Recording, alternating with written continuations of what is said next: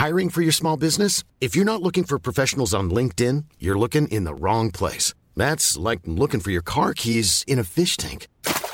LinkedIn helps you hire professionals you can't find anywhere else, even those who aren't actively searching for a new job but might be open to the perfect role. In a given month, over 70% of LinkedIn users don't even visit other leading job sites. So start looking in the right place. With LinkedIn, you can hire professionals like a professional. Post your free job on linkedin.com slash people today.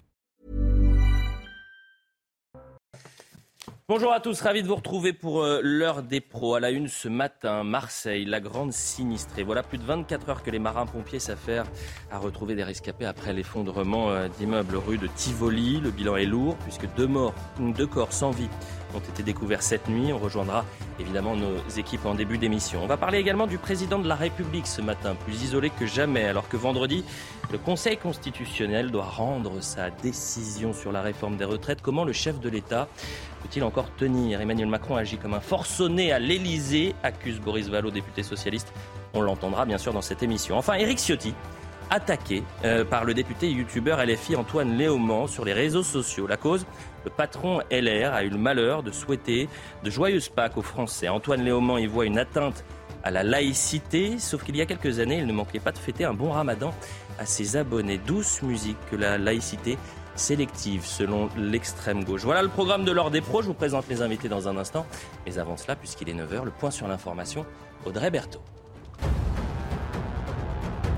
À Marseille, vous le disiez, euh, Elliot, après l'effondrement de deux immeubles, près de 200 personnes ont été euh, évacuées. 99 personnes ont été accueillies dans un gymnase. 50 ont été prises en charge et hébergées par la ville. Au total, 33 euh, immeubles ont été évacués par prévention.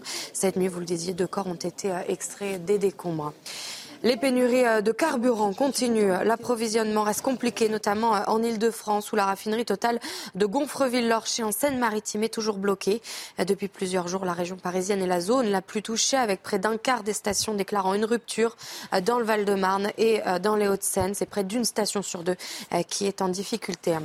Et puis du foot avec l'OM qui a fait un match nul hier soir contre Lorient. Les Marseillais ont terminé cette 30e journée de Ligue 1 avec un 0-0. La défense bretonne a mis fin à la série de huit victoires d'affilée à l'extérieur des Marseillais. L'Olympique de Marseille qui a d'ailleurs apporté son soutien aux victimes de l'effondrement des immeubles rue de Tivoli. Tout notre soutien et nos pensées aux blessés, ont écrit les joueurs sur Twitter.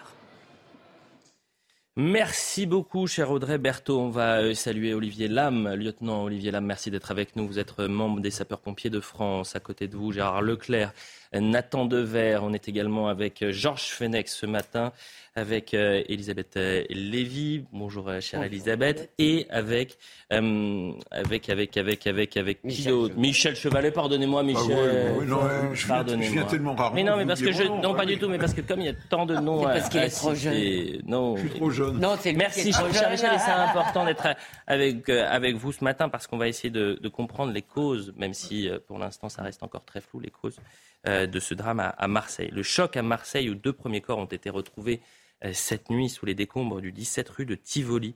Et je voulais qu'on commence par la une de la Provence. Dimanche, minuit 46, l'enfer. Titre La Provence, au moins 6 à 7 personnes sont toujours portées disparues. Pour l'heure, les causes du drame sont encore floues. Ces immeubles n'étaient pas répertoriés comme délabrés. Euh, il y a cette hypothèse, je le disais, d'une fuite de gaz qui est prise très au sérieux. On va voir le sujet de Clémence Barbier, Marine Sabouin et Loïc Tontat. Et ensuite, on ira tout de suite sur le terrain. Les Marseillais sont sous le choc. Après l'effondrement de plusieurs bâtiments dans le quartier de la Plaine, certaines images repassent en boucle dans la tête des habitants.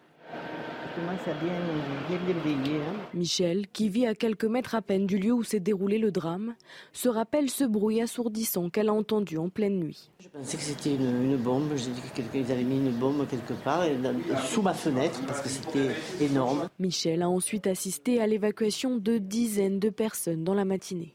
Je suis ici, je risque rien. Moi, je, suis, triste, tout triste pour tous les gens qui, ont été expulsés, qui ont été, qui sont partis, ont dû quitter leur appartement.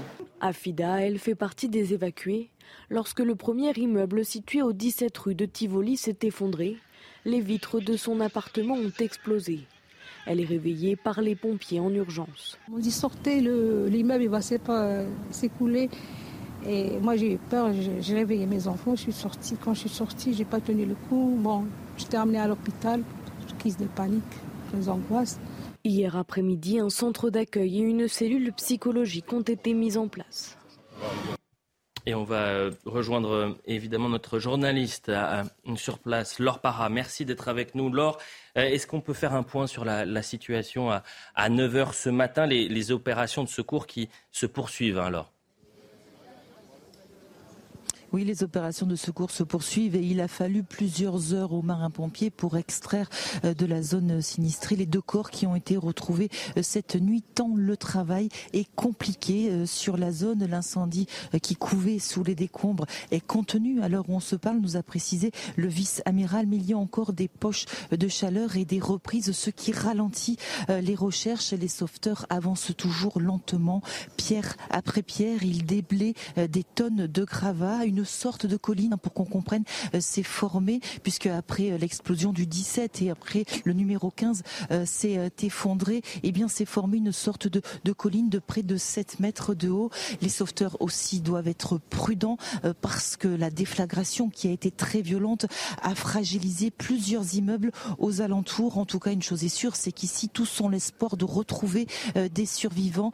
Six habitants ont été recensés, habitants de l'immeuble numéro 17 et sont activement recherchés, ainsi qu'une autre personne recensée comme habitant euh, de l'immeuble 19, euh, c'est ça, euh, dont les proches n'ont pas de nouvelles. Merci Charlotte. Évidemment, revenez vers nous dès qu'il y a de, nouvelles informations. Une dernière réaction à présent. On va entendre le maire de, Marseille, Benoît Payan, qui a réagi ce matin, expliquant qu'il y avait encore de l'espoir. Parce qu'il y a six, sept personnes, on l'a bien compris, qui sont encore sous les décombres. Reste de l'espoir. Et tant qu'il reste de l'espoir, nous ne nous arrêterons pas. Tant qu'il reste de l'espoir pour retrouver des survivants, nous ne nous arrêterons pas et les pompiers marseillais ne s'arrêteront pas. Pour l'instant, la police judiciaire fait son travail, les services médicaux font leur travail. Nous avons quelques indications, mais à ce stade, nous ne pouvons pas aller plus loin, vous le comprenez. Il est évidemment hors de question de faire des annonces sans être absolument sûr de ce que nous annoncerons.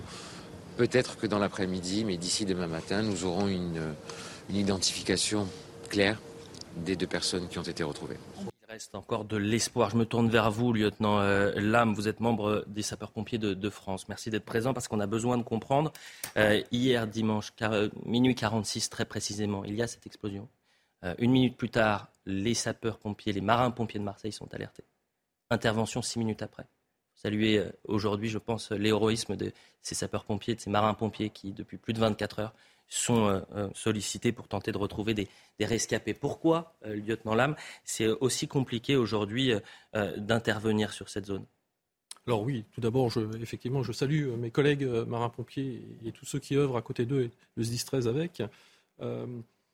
pourquoi c'est compliqué? Parce que bah, c'est dit, on voit le contexte. D'abord, un phénomène où on ne sait pas trop ce qui s'est passé à l'origine, mais avec euh, des gravats, des matériaux et une zone euh, impactée au niveau des immeubles contigus, donc qui représente une dangerosité euh, phénoménale pour les intervenants.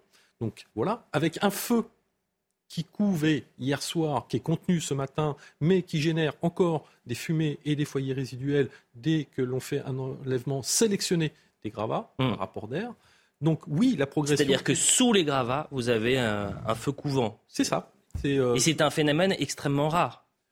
Non, on ne peut pas dire que c'est rare. À partir du moment où on met euh, des installations techniques, quelle qu'elle soit, euh, l'origine, hmm. soit une explosion ou pas, mais ne serait-ce que des installations techniques chez vous, quand les appareils sont branchés, etc. Et au moment où tout est pulvérisé, on a la naissance d'un sinistre. Et après, quand on regarde les enchevêtrements de parties bois, de matériaux combustibles, ce qui est le mobilier à l'intérieur, les canapés, euh, mmh. les mousses, les lits, euh, les papiers, euh, tout ça, ça génère un foyer résiduel en partie basse qui est plus ou moins alimenté en fonction des phases de déblai et ce qui complexifie en fait l'engagement des personnels spécialisés. c'est un travail chirurgical. On parle de vraiment une intervention pierre par pierre. Oui, c'est ce qu'on appelle l'enlèvement sélectionné des débris, mmh. puisqu'il y a encore ces victimes potentiel qui se trouve sous les décombres. Donc on ne peut pas tout déblayer d'un seul coup. C'est un mikado. Si on touche une pierre, ça a une incidence peut-être sur une autre, et peut-être à côté de l'autre, il y a potentiellement une victime. Donc il faut y aller de façon euh, vraiment avec beaucoup d'attention, il faut y aller euh, vraiment de façon d'une technique précise. C'est pour ça qu'on dit sélectionner parce qu'en en fait, on reconnaît d'abord la petite zone. Ensuite, on décide de dire OK, il n'y a personne sur celle-ci et intervient le moyen mécanique pour nous aider à euh, déblayer euh, cette partie. Euh, lieutenant, on a entendu il y a un instant le, maire de Marseille dire l'espoir est encore là. comment aujourd'hui on peut survivre sous ces tonnes de gravats? L'espoir, l'espoir déjà guide nos actions. Oui. Ah, c'est sûr. Comment peut-on survivre? Bah, Ça va dépendre de beaucoup de choses. Ça va dépendre d'abord des matériaux mmh. qui sont en présence et qui se sont effondrés on, a des effondrements dits euh, avec des poches de survie. On crée des poches de survie par l'enchevêtrement des matériaux, où on a peut-être des personnes qui ne seront pas écrasées, mais qui sont simplement prisonnières euh, de, ces gravats. Et là, on a cet espoir-là.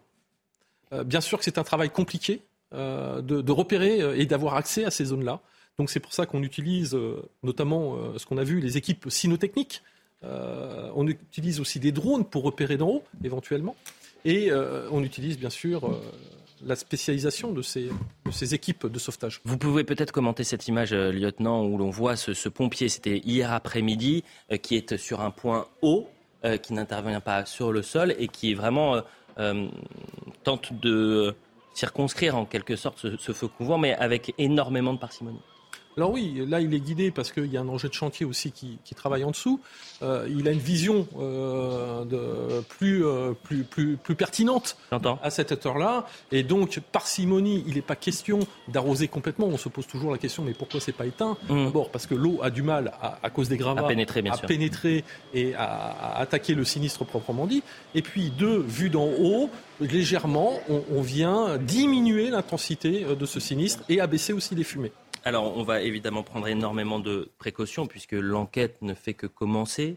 Euh, la procureure de Marseille, Dominique Laurence, a tenu une conférence de presse hier euh, où elle revient sur cette hypothèse, qui est peut-être une hypothèse euh, qu'il faut souligner, c'est la possibilité d'une fuite de gaz qui a entraîné cette explosion. On écoute la procureure et ensuite je vous donne la parole, cher Michel. Euh, ça fait partie, euh, bien évidemment, des, euh, pistes, hein, l'explosion au gaz, puisque c'est une explosion quand même d'une extrême violence. Hein, voilà, ça fait partie des pistes, mais voilà, c'est quelque chose que nous ne pouvons pas, en l'état, voilà, vous affirmer à, cet instant de, l'enquête. Et là, on a besoin de vos explications, Michel Chevalet, spécialiste de ces questions scientifiques. évidemment, dans la tête des téléspectateurs, je pense que quand on dit fuite de gaz, on pense également à, la rue Trévis, qui n'était pas à, Paris, cette immense explosion. Proche, hein. Pourquoi vous dites c'est très proche? Attendez, il y a un certain nombre d'indices, il n'y a pas de certitude. oui. La, première, les gens ont entendu une explosion. La deuxième, il y a eu une onde de choc puisque les vitres et, et, les fenêtres ont été enfoncées à plusieurs centaines de mètres. La troisième, c'est que les bâtiments proches aussi, par l'onde de choc, ont été abîmés. Vous voyez Donc il y a bien une explosion et une onde de choc. Qu'est-ce qui peut provoquer une explosion? Bah, ce que l'on a, ce qui existe, c'est le gaz. Et là, on pense immédiatement à la rue de Tréville. Voilà. Il y a trois cas, si vous voulez, schématiquement, dans l'effondrement d'un immeuble. Je schématise. La première, c'est la structure qui est affaiblie par une explosion. C'est rue de Tréville, c'est ce qui se passe là. La deuxième, c'est lorsque euh, les, soubassements qui lâchent, mm. les fondations. C'est ce qui s'est passé à Lille, où les maisons ont été construites dans un, ancien lit d'une rivière qui a été détournée. Et puis on le voit bien quand, euh, avec la sécheresse, si le sol s'affaisse, les maisons vont s'affaisser. Et puis le troisième cas, c'est une rupture de structure entre les murs et le plancher lorsque les poutres ont été minées euh, par euh, la pourriture, si vous voulez. C'est ce qui s'était passé à Marseille, où là, les poutres de bois lâchent, se des murs, se désolidarisent, et plafond, plancher descendent. Voilà, c'est les trois cas, je vous résume. Mais ce qui veut dire que si c'était cette hypothèse, il y aurait aucun... il n'y aurait pas eu l'onde de choc. Non, mais si c'est cette hypothèse, la première, pardon, que vous avez euh, cité, l'explosion au gaz, donc ça veut dire qu'il n'y a pas de problème de vétusté ou de malfaçon Non, enfin, ils n'étaient pas, pas classés, apparemment, ils avaient 100 ans, mais ils n'étaient pas classés comme... Non, ils n'étaient pas du tout euh, classés comme vétustes. Euh, selon les ONG d'ailleurs, à Marseille, il y aurait, c'était la dernière étude, je crois que c'était en 2018, il y aurait quand même 40 000 habitations. euh, qui sont classés comme euh, vétustes. Mais celui-ci, cet immeuble-là, le 17, le 19 et le 15, n'était pas considéré comme vétuste. La question est est-ce que ça peut arriver à n'importe quel immeuble, n'importe eh quoi ben Alors là, pour le coup, c'est peut-être euh, à Michel de répondre. le, gaz présente un risque, mais enfin, attention, qui est tout de même minime par rapport au nombre d'utilisateurs du gaz, c'est très rare. La rue de Trévise, on a bien compris le mécanisme infernal qui est engagé, c'est-à-dire une fuite d'eau dans, sous les trottoirs qui a été mal réparé, donc de l'eau s'écoulait, a miné, lavé le terrain, a, mis, a créé un trou sous une conduite de, gaz en fonte, en vieille, J'entends. cassante. Les véhicules qui se garent, les camions qui se garent à cheval sur le trottoir, c'est classique, ont, fait plier la canalisation de gaz, qui s'est fondue, et le gaz petit à petit s'est répandu dans les sous-bassements de la maison jusqu'au moment où une étincelle a, déclenché le On prend évidemment ah énormément de, précautions et, euh, on pense bien sûr déjà aux pompiers qui sont sur le terrain, qui sont en train d'essayer de, retrouver des rescapés. Vous imaginez également les familles. On pense aussi aux Marseillais. Euh, l'idée n'est pas de généraliser, mais c'est vrai que Marseille, malheureusement, concentre parfois certains maux de notre société. Que dans la même semaine, vous avez eu la semaine dernière euh, les euh, guerres de gang avec euh, ces trois morts dans les fusillades, qu'une semaine plus tard, vous avez ce, terrible incident. Et d'ailleurs, il y a une réaction, et je ne sais pas si vous avez également vu ce, tweet de Jean-Luc Mélenchon. Il n'y a pas de polémique, ce n'est pas la, la, question. Mais voilà ce qu'il dit. Marseille encore frappé. Pourquoi le malheur frappe-t-il si souvent à la même porte? Affection et solidarité, courage au, secours. Euh, Nathan Dever, c'est vrai que Marseille, la grande sinistrée en quelque sorte, vous voyez ce que je veux dire? Ces drames qui peuvent se répéter, euh, et notamment ces effondrements, on pense, c'est pas la même chose, mais on pense à rue d'Aubagne en 2018. Oui, alors c'est vrai que manifestement, en tout cas, euh, vu les éléments de, l'enquête pour l'instant et, et des, informations qu'on a, c'est une pure coïncidence dans la mesure où cette rue était une rue euh, euh, sans vétusté, que ces immeubles étaient euh, bien construits, qui ne posaient pas ce problème. Mais c'est vrai que pour ma part, et je pense pour beaucoup de Français, quand j'ai vu l'information arriver qu'un immeuble s'était effondré à Marseille, j'ai pensé que c'était sans doute lié aux, questions du fait qu'il y avait énormément d'immeubles qui sont vétustes, qui sont mal construits, qui sont, qui sont en état de, vulnérabilité ou de fragilité. Qui ne sont pas entretenus. Et qui ne sont pas entretenus. Bon, alors là, c'est une une coïncidence entre guillemets que ça arrive à Marseille. Mais c'est vrai, la réaction de Jean-Luc Mélenchon, ça correspond à un certain sentiment, euh, parce qu'il n'y a, y a, rien à analyser dans la mesure où on ne peut pas euh, donner une explication rationnelle au, au, hasard. Ou à Contrairement à la rue d'Aubagne, euh, où là, il y avait une vraie vétusté, cette fois-ci, pour l'instant, déjà, on prend beaucoup de précautions et on n'est pas dans le même scénario. C'est pas le même contexte. Mm. C'est pas des, un, quartier qui est aujourd'hui avec des immeubles qui sont fragilisés. Cette enquête qui va prendre beaucoup de temps, j'imagine, Georges Fenaquin. Oui, ça va être une, enquête compliquée, ce d'autant plus que l'expert n'a pas encore pu approcher la zone, puisqu'il y a encore euh, pas stabilisé, donc présente euh, un danger. Mais moi, je ne doute pas que nos sapeurs-pompiers euh, vont découvrir toutes les victimes, et nous espérons encore, évidemment, comme l'a dit le maire de Marseille, qu'il y ait des survivants. Et je ne doute pas non plus qu'on connaîtra la cause précise, réelle, grâce aux expertises de euh, cette explosion qui semble être une explosion de gaz. Et là, vous avez trois hypothèses euh, qu'on ne peut pas écarter. Il y a l'hypothèse purement accidentelle, c'est probablement celle-ci, c'est-à-dire une rupture de canalisation. Vous avez une hypothèse criminelle qu'on ne peut pas exclure, mais rien n'indique pour l'instant que ce soit ça, bien entendu. Et vous avez une autre hypothèse qu'on a retrouvée dans plusieurs affaires précédemment à Mulhouse ou à Lyon, par exemple, un suicide, quelqu'un qui décide de se suicider qui ouvre son gaz, qui met sa tête dans sa gazinière et qui attend mm. que ça explose. Mais pour l'instant, il ne faut être extrêmement prudent. Et je ne doute pas que nos experts, sous l'autorité des juges d'instruction qui vont être désignés dans cette affaire, euh, je pense d'ici d'ici quelques jours, vont pouvoir déterminer les causes précises de, cette, de ce drame. Je veux qu'on écoute euh, une nouvelle fois le, le, maire de Marseille. On sera à 10h normalement avec Samia Gali, l'adjointe à la mairie de Marseille. Euh, mais qui revient sur les conditions euh, d'intervention des, pompiers, et notamment de cette brigade cynophile, lieutenant, euh, qui est, mise en difficulté à cause de la chaleur. On va l'écouter. Vous devez comprendre que les chiens sont extrêmement sensibles aux sources de chaleur qui les empêchent de faire correctement ou spécifiquement leur travail. Mais elles le font. Objectivement, les chiens sont extrêmement courageux, les hommes qui les mènent sont remarquables et ce travail est fait. Mais comme je vous le disais tout à l'heure, c'est un travail chirurgical où pierre par pierre, nous recherchons d'éventuels survivants. Les équipes cynophiles, le matériel technologique, technique, les sondes, les caméras thermiques, tout est employé, tout est employé, les drones, tout est employé pour rechercher les survivants. Ça peut prendre combien de temps cette recherche, lieutenant? Certains jours, le vice-amiral l'a précisé tout à l'heure, euh, ça va dépendre de, la progression possible au regard des, euh, problématiques euh, que l'on rencontre. On est toutefois, on est sur un petit périmètre, mm. donc on a bon espoir quand même d'avancer relativement vite. Si tous les éléments ne sont pas contre nous, notamment euh, le feu, les fumées pour les, euh, équipes cynotechniques. Donc oui, euh, il ne faut pas essayer d'y mettre un timing de suite. On a trois bâtiments qui ont été fragilisés, un, deux qui se sont totalement effondrés, un partiellement. Mais est-ce qu'autour, il faut craindre que dans cette, cette zone-là, il y ait d'autres immeubles qui s'effondrent? Bien sûr, on en a parlé tout à l'heure et Michel euh, Chevalet le rappelait euh, très justement. Euh, sur cette onde de pression, cette onde de choc qui vient impacter d'autres bâtiments qui se situent aux alentours du périmètre directement impacté.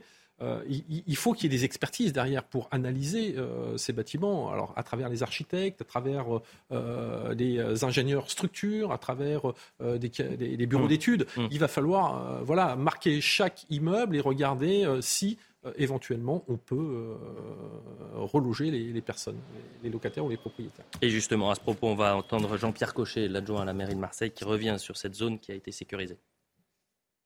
Le périmètre de sécurité qui a été établi, il a été de manière assez large euh, au regard de, plusieurs critères. évidemment, euh, les, risques potentiels euh, encourus par les, immeubles de, proximité, mais également la nécessité de, préserver les conditions d'intervention des, secours. dès lors que les, premiers retours des, des cabinets des conseils, des architectes de la ville et des bureaux d'études nous reviendront, on fera évoluer ce périmètre de sécurité. L'objectif étant de, le lever, mais sans mettre en en, danger la vie des, habitants. Donc les gens pourront retourner chez eux dès lors que ce périmètre euh, aura évolué. On était ensemble, Gérard Leclerc, hier au moment de la conférence de presse de la, procureure de, Marseille. On parle de cette ville qui est une ville sinistrée aujourd'hui, mais il y a aussi cet élan de solidarité des Marseillais. Il y a cette résilience, c'est-à-dire ne pas tomber dans la fatalité. Oui, tous les gens qui connaissent Marseille euh, sont, je crois, d'accord là-dessus. Il y a un vrai esprit, une vraie cohésion à Marseille. C'est une ville qui connaît de grandes difficultés. D'une part, enfin, en tout cas, c'est l'une des explications, ce que c'est une ville où qui est assez pauvre, où il y a vraiment des quartiers, euh, c'est des statistiques, hein, c'est l'INSEE, il y a des quartiers très pauvres à Marseille, il y a de très grandes inégalités entre certains quartiers et d'autres. D'autre part, c'est un port, comme chacun sait, le deuxième port français. Dans tous les ports, vous avez des... des euh, ça, ça, ça, provoque aussi de la délinquance, bien évidemment. Vous avez les importations, ah bon, vous avez les trafics. provoque de la délinquance maintenant. Si, sinon, c'est une évidence. par exemple, au Havre, qui est une ville qui n'est pas du tout dans le, qui est le premier port français, on sait très bien qu'une grande partie du trafic de drogue, il y a eu des articles encore tout récemment là-dessus, se passe par le Havre. Oui, oui. Et ce qui est vrai pour Marseille, c'est ce que j'étais en train de dire. Bon, c'est aussi, c'est aussi un, c'est aussi un port de la Méditerranée, donc bien évidemment une bonne partie de l'immigration arrive par Marseille. Donc vous avez comme ça, et vous avez alors une autre raison, euh, à mon avis, qui est que euh, il y a eu très peu de maires à Marseille, qui sont restés très longtemps, que ce soit de Fer ou ensuite Gaudin. Et donc, en tout cas, ça se dit beaucoup. Il y a, euh, disons, tout n'a pas été fait. Il y a eu euh, souvent, comme souvent les maires, vous avez eu un premier mandat, on fait beaucoup de choses. Le deuxième, on en fait déjà un peu moins. Quand vous en avez trois, quatre mandats euh, derrière, ça suit pas. Et il faut pas dire, ce serait injuste de dire qu'il s'est rien passé à Marseille. Si vous êtes dans le centre de Marseille, entre la Canebière, entre l'avenue de la République, entre le Mussem, etc., il y a eu des choses qui ont été faites, y compris mm. par, par, les différents maires et par Godin. Non, mais Simplement, en termes de l'inégalité. C'est-à-dire qu'il y a deux ans, on promet un grand Marseille, un Marseille en grand. Euh, euh, au fil des années, mais c'est sans pointer la responsabilité de, telle ou telle personne. C'est-à-dire que depuis plusieurs des décennies, on dit Marseille va changer, on va vous aider. Il y a des plans qui se multiplient et malheureusement, euh, vous arrivez à, ces situations. Elisabeth Lévy, 20 secondes avant la, publicité. Bien sûr, Gérard Leclerc, mais pas de polémique, s'il vous plaît. Bah, Allez-y. polémique, excusez-moi, je vais dire ce que je pense. Bah, vous dites ce que vous pensez, mais je pense qu'il y a un moment où il y a des sens aussi qui, a, qui nous... Je trouve que c'est un peu une image d'épinal que Gérard vient de nous faire sur la cohésion marseillaise. Moi, je connais pas mal Marseille, j'y suis né, j'y vais souvent. Excusez-moi, il y a une partie de la population de Marseille qui ne supporte plus ce que ça n'a rien à voir. est en train de devenir. Mais ça n'a rien à voir, Elisabeth. Pardonnez-moi, ça n'a rien à voir. La solidarité. Attendez, Gérard, deux secondes. La solidarité, c'est par rapport à ce drame. C'est-à-dire que très rapidement, tout le monde s'est mobilisé. Mais tout le monde s'est mobilisé. Ça, là. Bah, si, Gérard justement. vient de parler d'autre chose. Et eh ben, alors à ce moment-là, Gérard a fait un pas de côté. Vous parlez de Marseille. Est-ce qu'on a le droit de dire un mot sur Marseille ou est-ce que vous voulez pas? Parce que si vous voulez pas, je me. Mais c'est pas ce que c'est pas ce que j'ai. J'ai dit que Marseille était une ville sinistrée, mais Marseille. Il, reste résilient. Il y a un drame comme ça. Enfin, écoutez, les mais gens pas bien sûr, non. Mais pas bien sûr. Chacun fait ce qu'il veut. pas bien sûr. C'est une ville qui est aujourd'hui résiliente. Quand il y a un, drame comme ça, tout le monde se sent solidaire. Il n'empêche que Marseille est dans un très sale état, d'accord? Je ne crois pas du tout à cette idée que la ville est très unie. On parle à Marseille des quartiers européens comme pendant la guerre d'Algérie, je suis navré de vous le dire, il y a les quartiers immigrés et les quartiers qu'on dit européens. C'est un vocabulaire qui, moi, ça me rien, Franchement, Alors, pour la cohésion, ça n'a rien à voir. Moi, c'est Rien à voir. Je vais vous donner Bon, allez, la, non, la publicité. Je réponds à Gérard. Et eh ben, vous répondrez après la publicité. Gérard, s'il vous plaît. Ah, pardon, excusez-moi. La publicité, on revient dans un instant, on y répondra. Quand on parlait de résilience et de solidarité, c'est par rapport à ce drame. Très rapidement, les élus se sont mobilisés. D'ailleurs, ce qui est très intéressant, c'est que souvent, quand il y a des drames, ces derniers temps, tout de suite venait le temps de la polémique. J'ai pas vu un, une polémique, notamment sur les réseaux sociaux, un, euh, élu, un responsable politique pointer euh, les responsabilités de telle ou telle personne. C'est solidarité totale et union totale. La pub. 9h30 sur CNews, on continue euh, l'heure des pros, j'allais dire punchline, c'est l'habitude, avec le point sur l'information, Audrey Berthaud. Il reste de l'espoir pour trouver d'éventuels survivants. C'est ce qu'a déclaré ce matin le maire de Marseille, Benoît Payan, lors d'un point presse. Cette nuit, deux corps ont été extraits par les marins-pompiers des décombres. Ils n'ont pas encore été identifiés, a précisé le maire. Six personnes sont encore portées disparues au 17 rue de Tivoli. Une personne au niveau du numéro 19 de la rue. À Avignon, un homme a été tué dans une fusillade cette nuit. Les faits ont eu lieu dans le quartier de Montclar entre 23h30 et minuit, près d'un point de deal. Selon les informations d'Actu 17. La victime serait un client, un autre individu serait blessé à la jambe et les tueurs seraient toujours en fuite. Et puis la tension euh, ne redescend pas autour euh, de Taïwan. La Chine organise des manœuvres à tir réel dans le détroit de Taïwan pour simuler un bouclage de l'île. La Chine proteste contre la rencontre de la présidente taïwanaise avec un haut responsable américain. Les États-Unis ont appelé Pékin à la retenue. Merci, cher Audrey, pour le point sur l'information. On est toujours avec euh, le lieutenant Olivier Lam, avec Elisabeth Lévy, Georges Fenech, Gérard Leclerc, Nathan Dever. Nous a rejoint Gauthier Lebret, parce qu'on va parler un peu politique. Est-ce que vous savez ce qu'il s'était passé le 10 avril 2022 hmm. Il y a un an, jour pour jour, qu'est-ce, qu'on, qu'est-ce qui se passait? Le premier tour premier tour des élections. Exactement. Ah, mais vous imaginez, c'est le premier tour des. Seulement un an. Bah, quand même, ça passe vite et puis on l'a presque oublié. On reviendra sur euh, les résultats du premier tour hein, en 2022 et sur les sondages qui sont présentés aujourd'hui. Ah, ça a un peu changé. Mais avant cela, revenons quand même parce qu'aujourd'hui c'est lundi de Pâques. Et euh, un député LFI a voulu faire donner une leçon de laïcité à, à, Eric Ciotti en pleine période de Pâques. Alors Eric Ciotti, sur les réseaux sociaux, je pense que vous l'avez vu, a souhaité une joyeuse Pâques, que cette fête soit synonyme de paix et de joie pour vous, votre famille et vos proches. Et Antoine Léaumont lui a répondu étrange rapport à la laïcité. Antoine Léaumont, qui est député de la France Insoumise, qui se présente sur les réseaux sociaux comme député youtubeur. Je vous jure que c'est vrai, c'est sa fonction, député youtubeur. Voilà comment il se présente. Pardon, mais éclairer notre lanterne, il, danse sur YouTube euh, Écoutez, je ne sais pas. YouTube de politique. Oui, bah, il est donc député youtubeur. Euh, sauf que euh, Twitter, les réseaux sociaux n'ont absolument pas la mémoire courte. Et euh, Stéphane Leredulier, qui est sénateur LR, lui a répondu Tartuffe insoumis. Pourquoi il lui dit Tartuffe insoumis Parce qu'en 2013, euh, voilà ce que tweetait Antoine Léaumont. Bon courage à tous les musulmans qui commencent le ramadan aujourd'hui. Bon courage à ceux qui l'ont commencé euh, hier. Alors en 2013, c'était il y a quand même 10 ans. Il n'est pas encore député, Antoine Léaumont.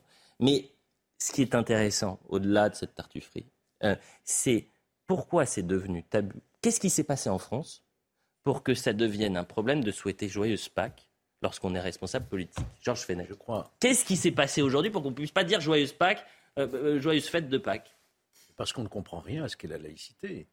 La, laïcité, c'est une chose, c'est la neutralité du service publique. Un député, c'est un homme libre, il a le droit d'avoir ses opinions politiques, religieuses, souhaiter les bonnes fêtes. La laïcité, ce n'est pas la négation des religions, c'est le respect de toutes les religions et leur permettre de vivre normalement, si vous voulez. Donc le fait que ce député de la France insoumise attaque ainsi euh, Éric Ciotti, ça n'a aucun sens du point de vue de la loi sur la laïcité. Et en plus, il est pris un peu les doigts dans la confiture, comme vous l'avez dit, puisque lui-même. On retrouve les messages. Euh, sur, le, sur le ramadan. Et, ici même, on fait la Pessa, on fait Pâques. On fait... Oui. Dire, la, laïcité, c'est pas nier les religions, c'est leur permettre d'exister. Voyez-vous Nathan. Je ne veux pas me faire le, ventriloque d'Antoine Léaumont, mais il me paraît évident que le tweet euh, qu'il a fait, c'est pas, c'est une, une insinuation pour critiquer un deux poids deux mesures. C'est-à-dire que M. Ciotti, et c'est pas le seul d'ailleurs, une grande partie de la droite, euh, euh, est très très tatillonne sur la laïcité quand il s'agit de certaines religions et beaucoup moins tatillonne sur la même laïcité quand il s'agit d'autres religions. C'était, me semble-t-il, le sens presque explicite euh, de ce tweet. Ça veut dire que euh, Monsieur Ciotti, on peut revenir faire l'inventaire. Je regardais ce matin même rapidement sur, sur Google, mais c'est euh, toutes les déclarations qu'il fait quand il y a des atteintes à la laïcité à ses yeux qui émanent de, de, de, la religion musulmane. Et quand ça vient Nathan pardonnez-moi, ça vous choque qu'Eric Ciotti souhaite une joyeuse Pâques Mais non, pas du tout, pas du tout. Mais je pense que je pense pas. Je, bah je, ne, sais pas, ce qu'a voulu dire Antoine Léaumont à travers ce tweet, mais il me paraît évident que c'est pas tellement le fait que Eric Ciotti soit. Mais on soit pourrait très bien vous répondre que aujourd'hui Antoine Léaumont à une laïcité aussi un peu sélective. Euh, à une défense de la laïcité sélective, notamment avec son dernier tweet. Elisabeth Lévy. Non mais euh, pardon, euh, ce que vous avez dit est vrai, mais vous oubliez juste l'idéologie. Il y a aujourd'hui les atteintes à la laïcité. Alors massivement, ça ne veut pas dire que c'est exclusif, mais massivement, le problème qu'on a avec la laïcité ne vient pas du catholicisme, pardonnez-moi, ne vient pas du judaïsme des autres religions, judaïsme parce qu'il est très minoritaire, et des bouddhistes, je ne crois pas. Le, les atteintes à la laïcité, toutes les, les enquêtes sur l'école Le Monde viennent d'une religion. D'accord? Une seule. C'est elle qui pose des problèmes. C'est elle où des élèves refusent d'aller au cours de ceci ou de cela. C'est elle où des élèves arrivent avec des tenues religieuses à l'école, etc., etc. Elles viennent de l'islam. Or, cette réalité, il faut absolument la cacher et toute la gauche, et pas que au-delà de la gauche, toute la gauche culturelle, je hmm. dirais, nous explique du matin au soir que le grand danger, le grand danger sur l'endoctrinement des esprits, c'est l'Église catholique. C'est une vaste blague. C'est pour ne pas voir le seul si vous voulez, c'est pour ne pas voir qu'il y a un véritable problème d'inculturation de certaines formes de l'islam dans notre pays, pas de tout. Il y a des tas de musulmans qui respectent parfaitement. C'est le dévoiement de l'islam, c'est tout.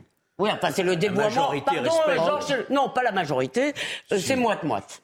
Excusez-moi, toutes les enquêtes. L'idée n'est pas de faire des comptes d'apothicaire. En revanche, ce qui m'intéresse, c'est que vous ne répondez pas à ma première question. Ma première question, c'est qu'est-ce qui s'est passé pour qu'en France, que ça soit dans les médias, où les responsables eh ben, politiques on soit gênés de souhaiter une joyeuse Pâques, où il y ait une sorte de pudeur chez certains. On, reproche même à d'autres de souhaiter une joyeuse Pâques. Je ne partage pas votre analyse. Ah on n'est bah, pas gêné. Tout, pas joyeux Noël. tout le monde souhaite joyeux Noël, joyeuse Pâques, etc. Mais pas, c'est pas vrai. Antoine Léaumont, il ne souhaite pas joyeuse Pâques. Vous avez entendu, par exemple... On vit dans euh, une époque qui est l'époque notamment euh, des réseaux sociaux, etc. et euh, de la prime, pour être poli, je veux dire, à l'imbécilité.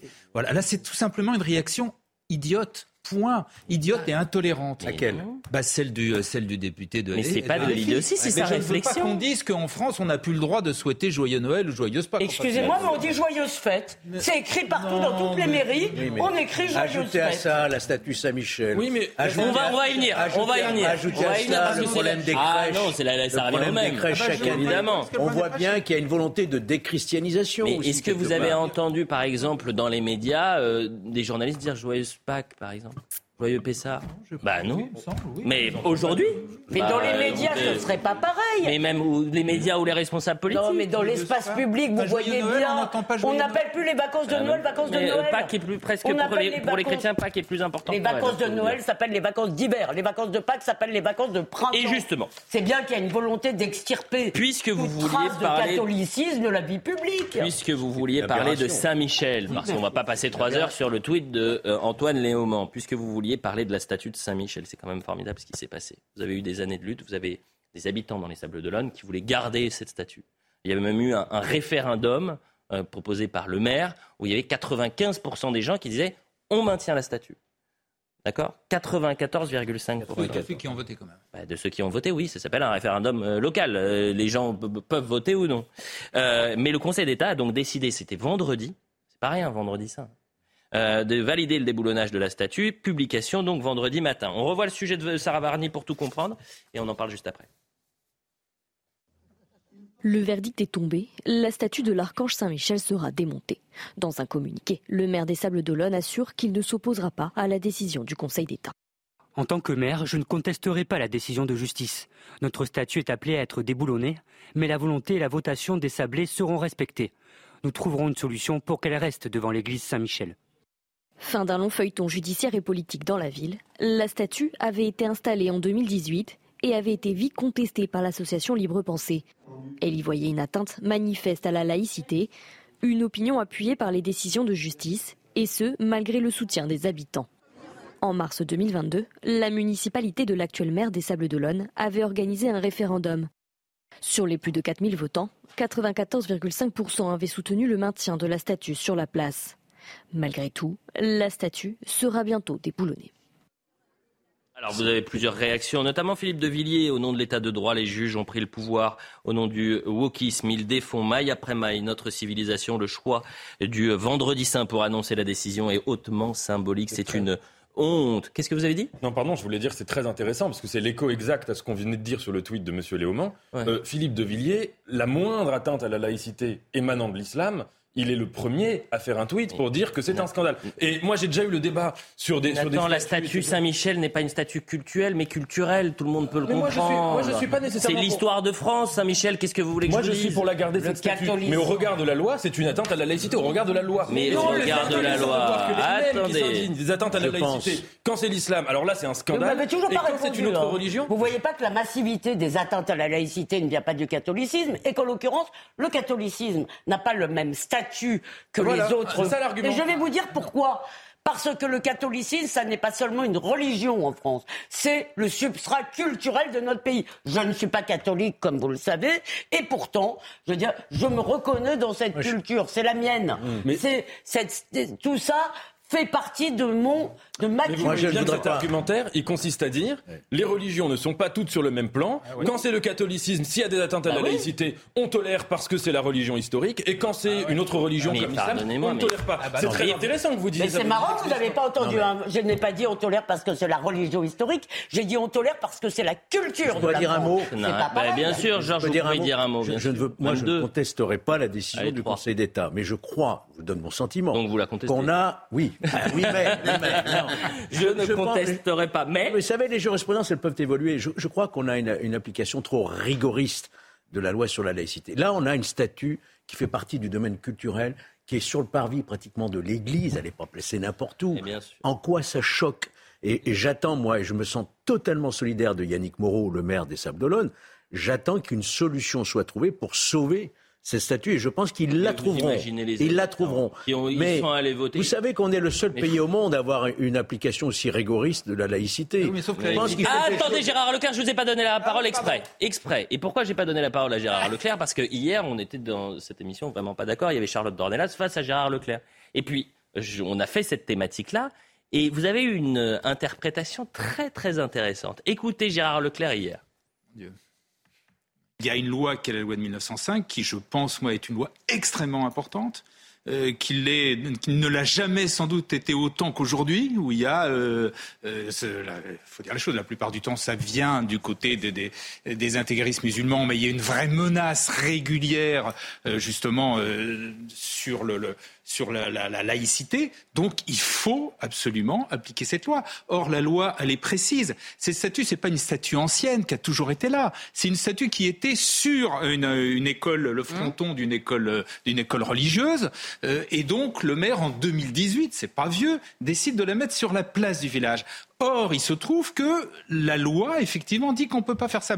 Alors, ce qui est très intéressant, c'est la première partie, Gérard Leclerc vous dites quelque chose que beaucoup ont pu dire sur ce plateau et que certains à gauche euh, reprochaient en disant mais attendez, Qu'est-ce que vous êtes en train de raconter Que la société française est en train d'évoluer, qu'il y a un risque avec euh, euh, l'islam politique, qu'on pourrait avoir dans certaines communes à majorité euh, cette, cette, cette politique-là et qui ferait que notre laïcité soit en danger Moi, j'essaye de dire les choses. je n'ai pas d'a priori idéologique. Je, je dis ce qu'a dit, dit Elisabeth tout à l'heure. Aujourd'hui, la majorité des atteintes à la laïcité, notamment dans les établissements scolaires. Je vous recommande à ce propos un livre excellent écrit par notre consoeur Azopardi là-dessus, avec un entretien avec un enseignant.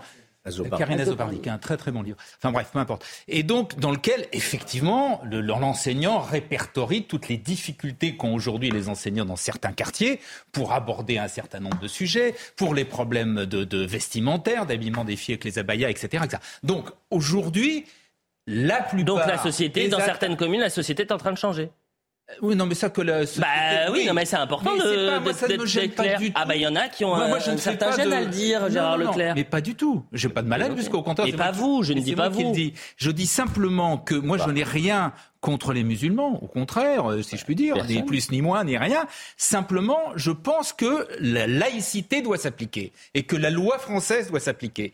Or, si vous commencez sur ce point qui est un petit peu une histoire, euh, je vais dire corne-cul, hein, euh, ah, pas du tout, pas pour les ni pour les habitants des sables et ni de manière générale pour le veuille ou non, c'est un coup de canif dans le, le, principe de la laïcité. Il faut déboulonner toutes les croix. mais non, à l'entrée des villages, mais pas faut déboulonner tout. Ah, non, non, je suis désolé, pas du tout. Là, ce, qui pose problème, là, c'est que c'est en 2018. Mais ça, c'est votre interprétation. Mais c'est pas mon interprétation, c'est celle du Conseil d'État. Mmh. C'est-à-dire que le Conseil d'État n'a jamais demandé, et personne n'a jamais demandé à ce qu'on qu'on déménage effectivement un, un toutes les églises qui étaient là avant 1905. En revanche, elle dit précisément que l'argent public, on ne doit pas euh, une, autorité publique ne doit pas prendre parti d'une certaine façon, euh, ne doit pas faire ce qui ressemblerait à du prosélytisme euh, avec de l'argent public. C'est simplement, c'est ça le coup de ouais, Et donc, si vous, si vous laissez passer ça, qu'est-ce qui vous dit Alors, je vais aller un peu plus loin, je l'ai un petit peu dit Qu'est-ce qui vous dit que demain, vous n'aurez pas une municipalité qui sera entre les mains d'intégrer. C'est pas inimaginable. Et que cette municipalité décidera, prendra des décisions qui, elles aussi, seront contraires à la laïcité. Et là, vous ferez quoi? Elisabeth, ah bah Elisabeth, c'est deux choses différentes. mais c'est très ah, intéressant de voir. C'est la même chose. C'est-à-dire que la loi de laïcité, je pense, est un, véritablement une loi de, de, euh, de qui, qui, permet le calme. Mais pardonnez-moi, moi j'ai le souvenir Astin, par exemple. J'ai le souvenir Astin, par exemple. c'est pas une statue, c'est pas une statue Astin, mais qu'il y avait euh, une rue qui a été au nom, comment? Radija. Au nom, de, de, la, femme de Mahomet, Astin. Astin. Astin. Et bah, c'était passé. Allez-y, Elisabeth, mais c'est autre chose. Mais derrière, derrière il y a une idéologie qui dit ah d'ailleurs, qui dit que le catholicisme est la religion dominante. Et d'ailleurs, c'est pour cela que très souvent les insultes contre les catholiques ne sont pas condamnées par les tribunaux qui dit la vieille religion doit avoir le cuir plus épais. Alors, que l'islam, c'est la religion des dominés. Il y a derrière le wokisme, si vous voulez, qui est en train d'avancer dans notre pays. Il y a cette idée, si vous voulez, qu'en fait, nous sommes coupables, que les, que les catholiques, en général, ou les occidentaux, l'Occident est coupable, et qu'en conséquence, toute trace de son passé est criminalisée, alors qu'en revanche, ben, écoutez, excusez-moi, je vous en sors 50 des exemples là-dessus. Et ensuite, Nathan, allez-y. Voilà. Là, c'est un cas précis qui effectivement mais, à partir d'un cas Mais ça s'appelle, excusez-moi, je crois qu'une décision du Conseil d'État, parfois les décisions du Conseil d'État, on dit qu'elles font jurisprudence, si bah je ne m'abuse. Donc c'est un cas précis, comme vous dites, c'est pas grand-chose, etc. Bah une affaire de corps de Bah si, ça fait jurisprudence et ça devient finalement euh, la ligne. Moi, je suis pas tout à fait d'accord avec ce que vous avez dit. Et en même temps, je pense que vous avez posé le, je pense que vous avez posé le problème à la bonne échelle, qui est la loi de 1905. Il me semble qu'il y a une forme de maladie française qui est de croire qu'on est le seul pays qui a inventé la séparation des religions et de l'État par la loi de 1905. Il y a beaucoup de pays dans le monde anglo-saxon mmh. où il y a une séparation du théologique et du politique, mais qui ne repose pas sur les mêmes termes. Et je trouve, et c'est là, je pense qu'on sera d'accord tous les deux, que qu'en France, on a une conception extrêmement rigoriste, de la laïcité qui passe complètement à côté du fait religieux. Il y a une étude il n'y a pas longtemps qui montre que la France est de moins en moins religieuse. On est complètement aveugle au fait religieux. Moi, je serais pour plus de laxisme vis-à-vis de toutes les religions. Donc cette statue au sable d'Olonne, elle me dérange pas. Que dans les, les matchs de football C'est peut-être mieux la tolérance au laxisme, pardonnez-moi. Non, mais le laxisme, Nathan Dever. Plus d'adaptation. Euh, je vous donne un exemple que dans un match de football, on fasse une pause pour les gens qui. Mais est-ce que vous êtes d'accord avec moi, Nathan, parce qu'il nous reste quelques instants avant la publicité, on va rejoindre Marseille, euh, on continue à, jongler un peu sur les, actualités. Je veux vraiment qu'on reste à, Marseille après. Mais vous êtes d'accord, la statue de Saint-Michel là, au Sable d'Olonne, il y a deux choses. Déjà, un, la population veut la garder. Mhm. Donc vous avez euh, une association qui intervient alors que vous avez la population qui veut la garder. Et deux, ce n'est pas cultuel, mais culturel. C'est-à-dire que Saint-Michel, euh, euh le Mont Saint-Michel par exemple, ça n'a rien à voir. C'est la culture française. C'est l'histoire française. Mais oui, mais est-ce qu'on est d'accord avec ça? Mais je suis d'accord. Je vous ai dit. Bah, si on est d'accord avec ça. Mais j'ajouterais juste que euh, même si c'est pas culturel, mais que les matchs de foot, que comme on en a parlé il y a pas très longtemps, comparons pas les matchs avec pour les joueurs qui font le Ramadan et qu'on fasse une interruption de match. Moi, je trouvais pas ça dérangeant. Eh bien, je vais vous dire pourquoi ça peut être dérangeant. Parce que sur un terrain de foot, pardonnez-moi Nathan, et, euh, que mon voisin, que mon coéquipier soit de confession juive, musulmane ou chrétienne, c'est pas mon, ça n'a jamais été mon sujet. Le sujet, c'est que justement sur un terrain de foot, on oublie la religion. Oui, mais on dit la même chose de l'espace public. on, dit, on, pourrait dire la même chose de Sable d'Olonne. L'espace public, c'est l'espace public. Il a pas de... Allez, il nous reste encore quelques minutes. Je le dis aux téléspectateurs, à 10h, on sera en direct avec euh, la maire adjointe de Marseille, Samia euh, Gali. Euh, ça reste l'information principale du jour avec ces pompiers qui continuent évidemment les, recherches à Marseille après l'effondrement des, des immeubles. Deux corps ont été euh, retrouvés 24 heures après la gigantesque explosion qui a soufflé un immeuble du centre-ville de Marseille. Les secours ont découvert cette nuit, je le répète, deux corps euh, dans les décombres. Six personnes, six à sept personnes sont encore euh, portées disparues. vous êtes avec nous, Laure Para. Laure, sur l'état d'esprit aujourd'hui et ce matin des, des, Marseillais, il y avait la sidération, le choc hier. que vous ont-ils dit ce matin, Laure? Alors, ce qu'ils nous ont dit, c'est qu'ils ont tous espoir de retrouver euh, des euh, survivants. Hein, et euh, les Marseillais sont évidemment encore sous le choc, hein, surtout les habitants qui habitent ce quartier et cette rue Tivoli qui a été fortement touchée hein, par la déflagration. Outre les immeubles, le numéro 17, le 15 et le 19 qui menacent toujours de s'effondrer, il y a d'autres immeubles de cette rue qui ont été fortement impactés. Tout à l'heure, nous étions avec l'adjoint au maire, Monsieur Cochet, qui expliquait qu'ils sont en train, avec des experts, de vérifier euh, à quel stade ces euh, immeubles sont euh, impactés. Et vous comprenez bien que cette situation eh bien, complique aussi le travail des sauveteurs qui se poursuit sans relâche. Des sauveteurs qui sont arrivés, je le rappelle, six minutes après la déflagration sur la zone. Un travail qui est long, difficile. Ils avancent toujours pierre par pierre et ils font très attention parce qu'il y a ces menaces euh, d'éboulement. Ajoutons aussi que l'incendie euh, a été euh, contenu, hein, ce qui a permis, lorsqu'il n'y a pas de reprise, de déployer sur zone les équipes sinophiles pour permettre de continuer à rechercher des survivants.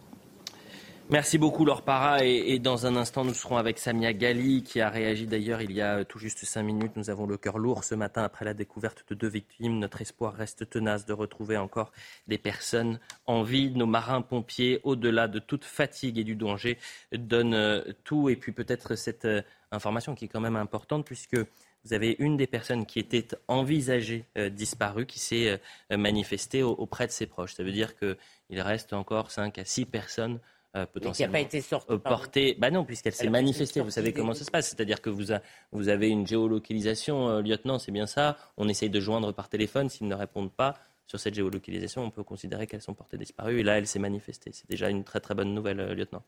Évidemment, à chaque fois qu'on retrouvera quelqu'un de vivant, c'est la meilleure des nouvelles qu'on puisse avoir.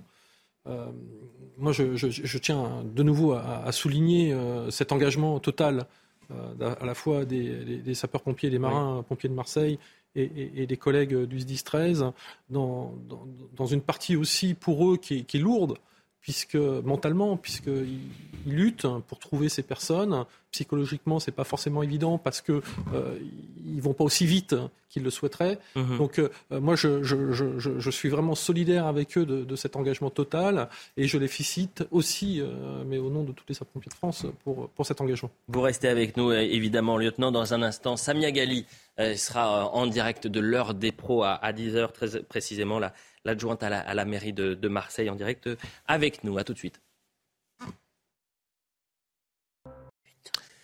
10h sur CNews pour l'heure des pros. La suite, euh, le point sur l'information avec Audrey Berthaud et ensuite on sera avec Samia Gali euh, sur les toutes dernières informations autour de Marseille. On vient de l'apprendre. Une des personnes portées disparues euh, s'est manifestée auprès de ses proches. Elle était envisagée disparue dans un immeuble voisin de celui qui s'est effondré. Le bilan est donc désormais de deux morts qui ont été découverts cette nuit dans les décombres et de six personnes disparues au total. Dans le massif euh, du Mont Blanc, une cinquième personne a été retrouvée morte après euh, l'avalanche sur les hauteurs de Contamine-Montjoie. Il s'agit d'une femme de 39 ans. Une sixième personne manque encore à l'appel. Ce bilan fait de cette avalanche l'une des plus meurtrières de ces dernières années. Et puis dans moins d'un mois, ce sera le couronnement du roi Charles III. Le palais de Buckingham a dévoilé de nouveaux détails. Regardez le carrosse dans lequel le roi partira de la baie de Westminster. Un carrosse doré vieux de 260 ans. Le nouveau souverain sera couronné aux côtés de son épouse Camilla. Ce sera le 6 mai au matin.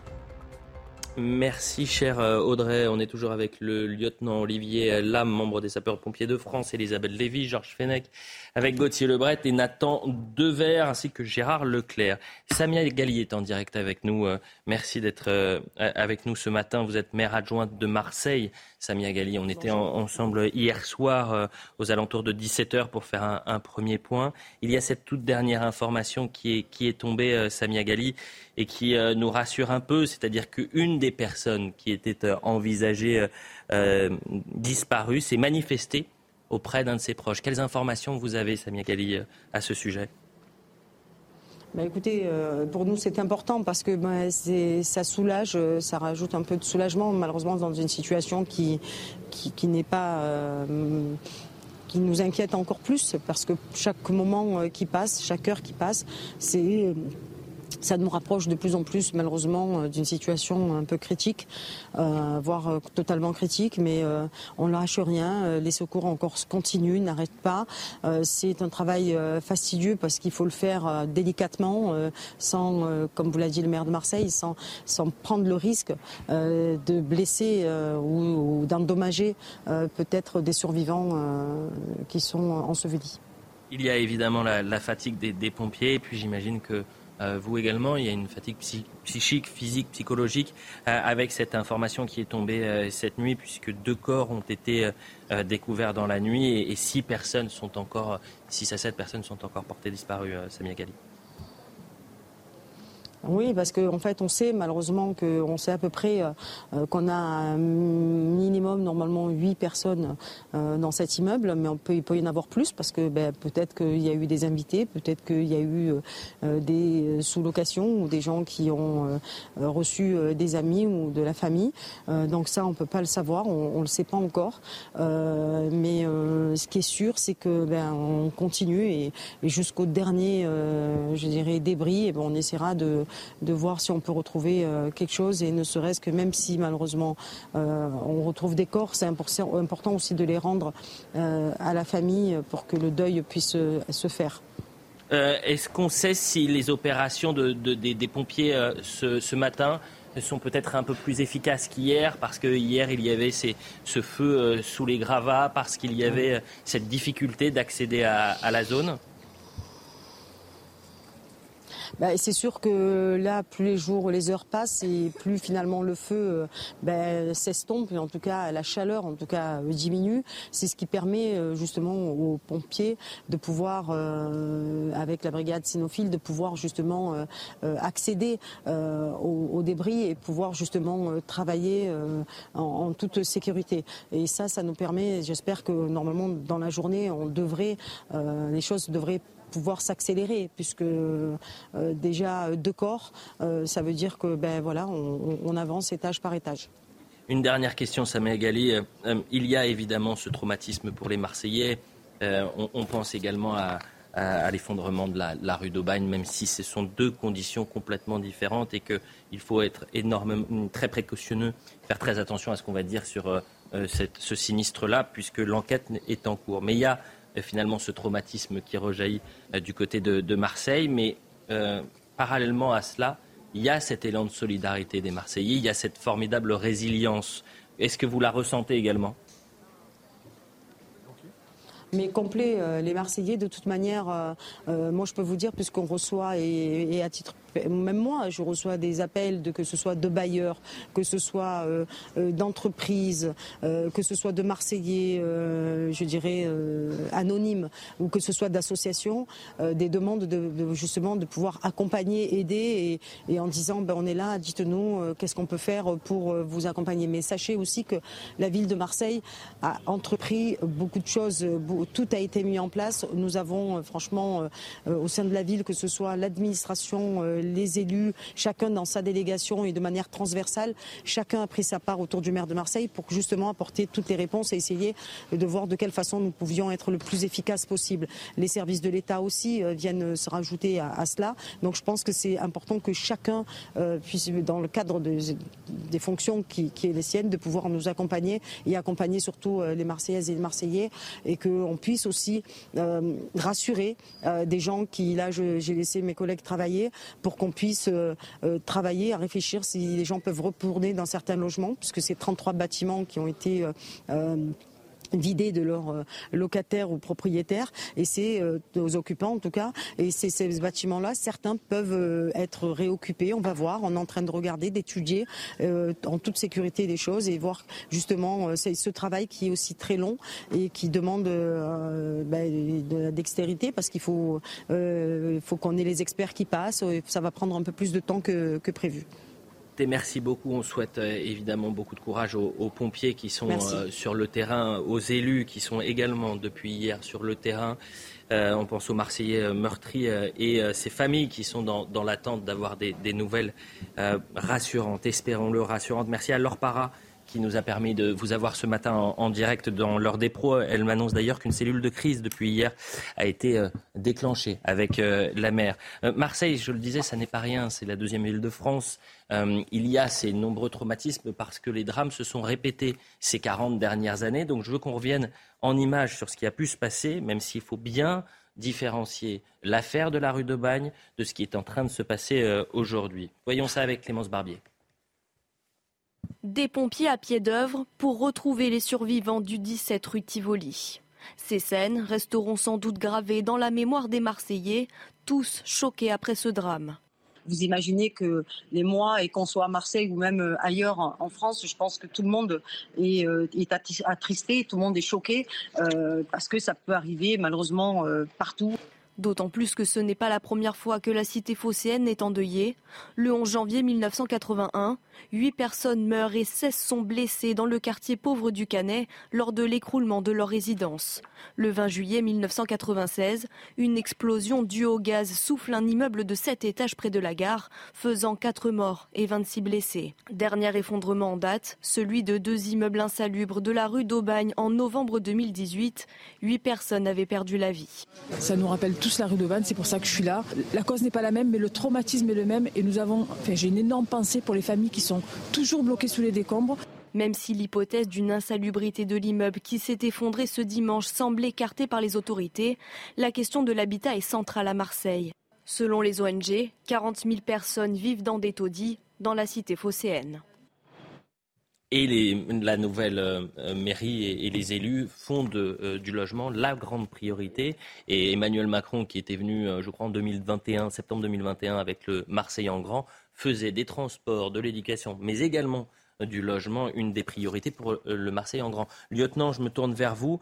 Euh, on vient de voir ce, sujet avec euh, cette hypothèse, pour l'instant ça n'est pas une certitude, mais de la fuite de gaz. Qu'est-ce qu'on peut faire pour se prémunir de, ces fuites ou si on, sent, qu'est-ce qu'on doit faire, nous, téléspectateurs, nous, Français, pour éviter ces drames Alors, je vais répondre déjà à se prémunir. Se prémunir, c'est déjà entretenir entretenir parfaitement ces installations. Ça, c'est une règle. Mmh. Il y a des obligations, notamment, je pense, à des flexibles, des raccordements, des tuyaux, des... l'entretien aussi euh, euh, des, éléments de chauffage. Donc ça, c'est le premier point. Euh, lutter contre le gaz, c'est difficile. C'est quelque chose qui est très rapide, c'est soudain. Ça peut arriver effectivement partout où il y a des installations de gaz. si tant est que dans ce sujet-là, on soit bien sur du gaz, hein, je, reste encore très prudent puisque c'est pas officialisé. Euh, à partir du moment où il y a du gaz, il y a un danger. Si euh, malheureusement euh, le, gaz est mal utilisé ou mal entretenu, les réseaux, oui, il y a un danger. Le gaz explose, on le, on le sait. Il y, a des, il, y a, des, précédents. Mais c'est ce qu'on a vu d'ailleurs dans le sujet à Marseille, mais c'est arrivé un, peu partout. C'est-à-dire qu'aujourd'hui, on, finalement, il y a une forme d'impuissance. C'est-à-dire qu'à part alerter s'il y a une odeur de gaz dans, dans, l'immeuble, on ne peut rien faire de plus. Tout à fait. D'ailleurs, c'est pour ça qu'on a odorisé le gaz de ville. À la base, le, le gaz est inodore. Et justement, pour créer le premier seuil d'alerte, c'est l'odorat. Et on a utilisé Elisabeth, une question. bien parce que la question qu'on se pose tous quand il y a une catastrophe comme ça, je me rappelle la rue d'Aubagne, c'est est-ce qu'il y a des responsables? Est-ce qu'il y a assez humain On veut effectivement, c'est ça qu'on se dit. Et là, d'après ce que je quand je vous entends, je me dis dans le fond, c'est peut-être une, une tragédie sans responsable. Est-ce que c'est possible? Une tragédie sans responsable, euh, sans responsabilité, quelle qu'elle soit, sans coupable. Euh, oui, on évoquait en, aparté, euh, par exemple, l'aléa qui provoque un glissement de terrain, qui va faire rompre une conduite. on peut imaginer ce genre d'événement qui ne met pas en cause l'humain, mais qui met en cause plutôt l'aléa. Euh, bien sûr que généralement, dans ces faits-là, on cherche une responsabilité. Euh, ça, il ne m'appartient pas de commenter les responsabilités, bien sûr. Hein. Euh, ça, ça, relève de, des enquêtes. de l'histoire, de ce qu'on observe, de, notre métier et de nos actions au quotidien, oui, il y a souvent une origine accidentelle. Je pense que pour terminer, ensuite on va parler d'Emmanuel Macron, il faut vraiment rappeler que les forces de, les pompiers, les marins-pompiers qui sont présents sur le terrain, leur vie est en jeu également. C'est-à-dire que vous ne savez pas si l'immeuble à côté va s'effondrer, vous ne savez pas s'il peut y avoir une nouvelle euh, détonation ou alors qu'une nouvelle reprise de feu. Donc ce sont des, euh, des, des sapeurs-pompiers, des marins-pompiers qui, au péril de leur vie, vont tenter de retrouver des rescapés. Alors vous avez raison de préciser qu'il y a toujours un danger. De toute façon, c'est le, fondement et le principe même euh, de nos premières actions, c'est de mettre un périmètre de sécurité à la fois pour le public mais aussi pour nous, euh, de, de, faire attention, de mettre une veille sécuritaire pour nos personnels les marins-pompiers, mais euh, tous les sapeurs-pompiers ont, une priorité, hein, leur sécurité avant tout. Quelqu'un qui, n'est pas en sécurité n'est pas capable d'aller jusqu'au bout de sa mission. Donc ça, c'est un engagement premier que doit avoir en tête le sapeur-pompier qui évolue, et là plus particulièrement, puisque effectivement on a des immeubles contigus qui menacent toujours. Ceci dit, euh, il y a des appareils aujourd'hui qui nous permettent déjà d'alerter un petit peu. Sécuriser un peu plus. Genre le télémètre laser. Oui, mais j'ai vu, moi, j'ai été témoin euh, d'interventions, par exemple, de pompiers qui, au péril de leur vie, venaient euh, sauver euh, des, personnes. Et je... Alors, certes, ils doivent se protéger, mais à un certain moment, ils y vont, en quelque sorte. je pense à, la rue Erlanger, je pense sur le, au niveau du pont de Gênes, où j'ai pu être témoin de ces situations-là. C'est vrai, vous avez raison, c'est l'engagement, euh, c'est tout le mérite de ce métier, c'est que parfois l'engagement va bien au-delà euh, de quelques règles et qui malheureusement euh, se termine pas forcément toujours très bien. On fera un dernier point avec euh, Laure je le dis à, Charlotte Gorzala en, fin d'émission, mais je voudrais qu'on puisse avancer un petit peu sur les, thématiques et on pense encore une fois et on salue le travail des, marins-pompiers. Quand on imagine que les pompiers, les forces de l'ordre, dans d'autres conditions, sont attaqués euh, dans d'autres contextes. Je trouve ça quand même assez euh, aberrant. Merci beaucoup, lieutenant. Restez avec nous jusqu'à la fin de l'émission. Parlons un peu de politique, parce que dans l'actualité, il y a Emmanuel Macron qui semble, cher Gauthier, plus isolé que jamais. Euh, vendredi, il y a le Conseil constitutionnel. Absolument. Il doit rendre sa décision.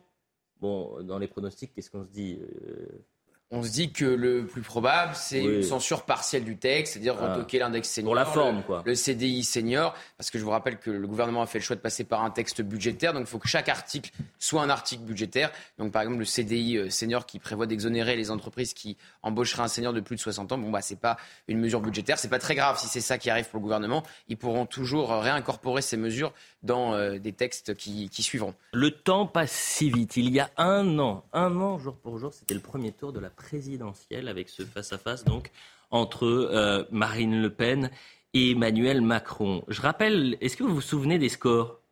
Gauthier Lebret, qui avait... Ah, vous ne vous souvenez pas vous? bah, Plus de 20% pour les deux. Ah bah bravo, merci. Euh, oui. 24 pour Emmanuel Macron 28, c'était 28 Macron, non? Presque, 27-8.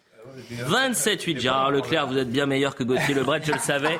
27-8 pour euh, euh, Emmanuel Macron et Marine Le Pen, 23-5. en un an, regardez la bascule. 25% aujourd'hui pour Emmanuel Macron et 31% pour Marine Le Pen. C'est le dernier sondage IFOP pour Le Figaro et Sud Radio. Et écoutons à présent Boris Vallot qui parle du président. Il est assez violent d'ailleurs, Boris Vallot, le président du groupe PS à l'Assemblée nationale. Il est NUPES ou pas, Boris Vallot? Ah bah oui, il est NUPES. la NUPES, c'est non mais il... pas, c'est quelque chose de, de, pas. donc il, est, oui, donc il est, il est LFisé. Il y a une gauche NUPES et Bah oui, c'est pour ça que je pose la question. Il est LFisé. Ah oui, il est, il est, il est LFI. Bah écoutez, parce que j'avais l'impression que c'était LFI qui parlait. Boris Vallot. D'ailleurs, certains présidents parfois se grandissent d'écouter euh, euh, leurs contradicteurs. Euh, ça a été le cas en effet pour le CPE, ça a été le cas aussi pour les manifestations euh, en faveur de l'école libre sous François Mitterrand, de temps en temps, l'obstination est mauvaise conseillère. Et on a un président qui est un forcené. Alors, on continuera par d'autres moyens. Donc, que, le, que le président de la République. c'est des mots quand même assez forts. Bah, quand vous êtes retranché à l'Élysée et que vous n'écoutez plus que vous-même, j'ai pas tellement d'autres adjectifs que celui-là. Oui, c'est un coup de force politique et c'est une crise démocratique un forcené, retranché à l'Élysée. Il n'est pas retranché, il peut aller à l'étranger tranquillement. en Chine, il se fait acclamer. Bon, non mais franchement, les, un forcené, les mots. On peut totalement critiquer Emmanuel ah, Macron. Oui mais en ce moment, il y a une montée aux extrêmes sémantiques, et teintée d'un, souvent pas là peut-être, mais d'un peu de complotisme, c'est-à-dire Macron, c'est vraiment le sale type qui se lève le matin et qui fait tout pour vous pourrir la vie, vraiment, on dirait.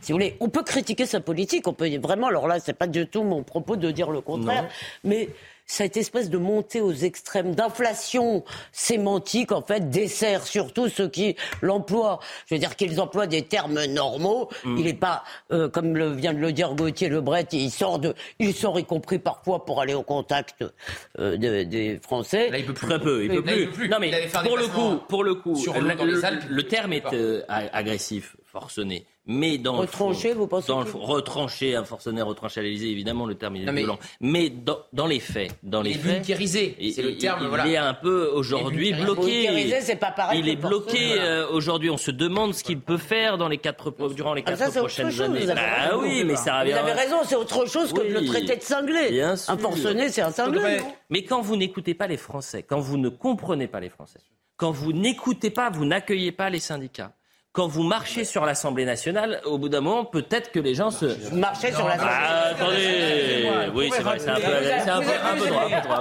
On pourrait rappeler à M. Boris Vallot La que, marche le, sur Rome, que le recordman, le recordman de l'utilisation du 49.3, c'était Michel Rocard, un socialiste. Oui. Et en plus, un socialiste qui vendait, qui défendait la concertation pas les sociale, etc. Mais comment ça C'était exactement la même condition. C'est-à-dire qu'il n'avait pas de majorité à ah l'Assemblée? oui. Bah, c'était exactement la même C'est pas autre temps, autre mort. Merci Georges, aidez-moi. Je vous rappelle qu'une des grandes lois... Excusez-moi, je vous, rappelle qu'une des grandes lois de Michel Rocard, il n'y en a pas eu 50, il y a eu un certain nombre, mais une des grandes lois qu'il a, ensuite on est pour, on est contre, mais c'est mm. la CSG, que personne d'ailleurs depuis n'a remis en question. La CSG, CSG a été votée, je crois, trois voix de majorité par le 49-3. Eh oui, donc moi je veux bien qu'on nous dise qu'aujourd'hui le 49.3 c'est la dictature, mais ça a été utilisé 100 fois. Donc, euh, écoutons à présent, écoutons à présent Jean-Louis Debré, Jean-Louis Debré qui était euh, l'invité de Sonia Mabrouk et qui a été assez dur. Allez. Très intéressant. Intéressant mais euh, offensif à, l'encontre du président de la République. Jean-Louis Debré. Hmm. L'histoire politique de la France, en tout cas depuis la guerre, mais même avant, où il n'y a pas de grands personnages qui émergent et qui structurent la vie politique. On pouvait être contre et, pas partager les idées de Mitterrand. Mitterrand dominait la gauche et la droite se déterminait par rapport. On pouvait ne pas approuver Chirac, mais Chirac dominait la droite. Je peux multiplier les exemples. Aujourd'hui, plus personne ne domine rien. Et le en même temps a tout cassé. Et donc on est dans une situation très particulière où il n'y a plus de leader et euh, où euh, la classe politique, me semble-t-il, n'a plus la culture du politique. Vous êtes en train de nous dire que, Emmanuel Macron n'est pas à la hauteur de la fonction? Ça ne vous a pas échappé?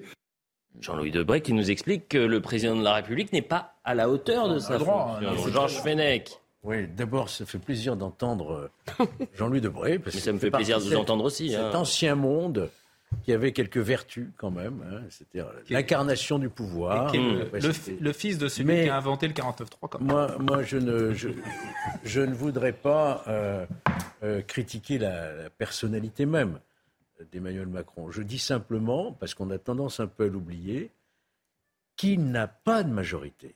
Mais contrairement, euh, je nuancerai votre propos Jean Leclerc, c'est que du temps de Michel Rocard, il lui manquait une dizaine de voix. Il arrivait toujours à les trouver avec les centristes notamment. Donc là, il n'a pas du tout de majorité. Le problème, c'est qu'on a un président qui est désarmé, un président qui n'a plus le pouvoir sur une majorité. C'est et tout, tout ça, va, ça va au-delà de la politique. Et, et, pour le coup, euh, Elisabeth avait pointé euh, la chose, c'est-à-dire que euh, c'est plus la réforme des retraites qui pose problème aux Français. C'est une accumulation de décisions d'Emmanuel Macron à l'encontre de la majorité des Français qui fait qu'il y a une sorte oui, mais il a été réélu. On ne va pas refaire l'histoire par défaut. C'est qu'aujourd'hui, les Français ne supportent plus cette présidence-là. Nathan, Nathan. Ah bah, et vous oubliez qu'on donne la parole aussi à Nathan, cher Gérard. Bien sûr. Vous vous souvenez en 2017, le soir de son élection, sa première élection, son discours au Louvre, etc. Euh, il avait dit qu'il était euh, conscient d'arriver dans un pays qui était extrêmement divisé après le mandat de François Hollande, un pays où le populisme, il appelait comme ça, mais Marine Le Pen surtout, était extrêmement élevé. Et je me souviens qu'à l'époque, tous les commentateurs euh, à la télévision, etc., disaient c'est un peu la dernière chance avant le populisme, Emmanuel Macron. C'est comme ça que le populisme était défini, que, le macronisme était défini comme un moment, si vous voulez, une épreuve. C'est comme ça qu'il le définissait lui. Et que c'était auto-défini d'ailleurs. De ce point de vue, vous avez eu raison de montrer ce sondage euh, qui est, me semble-t-il, extrêmement significatif. Six ans après, Marine Le Pen est donnée devant Emmanuel Macron et même au second tour. C'était ça la grande. Oui, même bien si sûr. Ce entre guillemets, ne vaut rien dans la mesure. Bah, c'est une photographie de l'instant T, bien sûr. Mais, mais, mais, mais, si vous voulez, c'est extrêmement significatif. Il est possible qu'au regard des historiens, dans 200 ou 300 ans, le macronisme soit défini même si c'est pas leur objectif, comme la marche, mais comme la préparation ah d'une France d'extrême droite, c'est-à-dire comme un, un moment où euh, il y a eu des gens dits progressistes mhm. qui n'ont pas tenu compte du contexte politique et qui n'ont pas écouté la classe populaire et qui se sont et qui ont qui ont tout fait, si vous voulez, en tout cas qui n'ont rien fait pour empêcher cette augmentation. Bon, un, grand homme de gauche m'envoie un, message. La comparaison avec la période Rocard n'est pas valide. Aujourd'hui, la société française est une véritable cocotte. Minute, Gérard Leclerc. Les, les fractures et les tensions sont explosives. Si je vous dis le nom, euh, écoutez, il y a légitimité hein, sur ce message. Non, parce qu'on a aussi. Vous voulez que je vous donne obligé d'être d'accord avec je, Vous voulez que je vous donne grand homme de gauche Je vous donne pas le nom. Bah si, allez-y. C'est quoi, Bernard euh, non, mais je, Elisabeth Borne, à présent, on a parlé d'Emmanuel Macron. Elisabeth Borne, le grand Elisabeth Borne. Elisabeth Borne. Non, je ne texte pas avec la première ministre. Euh, Elisabeth Borne, parce que là, on parle d'un président fragilisé et. Euh, bah, elle fait campagne pour rester, en tout cas. Euh, mais euh, en tous les cas, dans les colonnes du, du, du Parisien ce dimanche, voilà ce qu'elle dit. Je pense être encore utile. Euh, je suis à ma tâche, pour, euh, pas pour répondre à un plan de carrière, j'ai passé l'âge, mais parce que je pense être encore utile dans la crise que traverse notre pays. Avec le président de la République, nous avons convenu qu'on se donnait de la visibilité sur les prochains mois.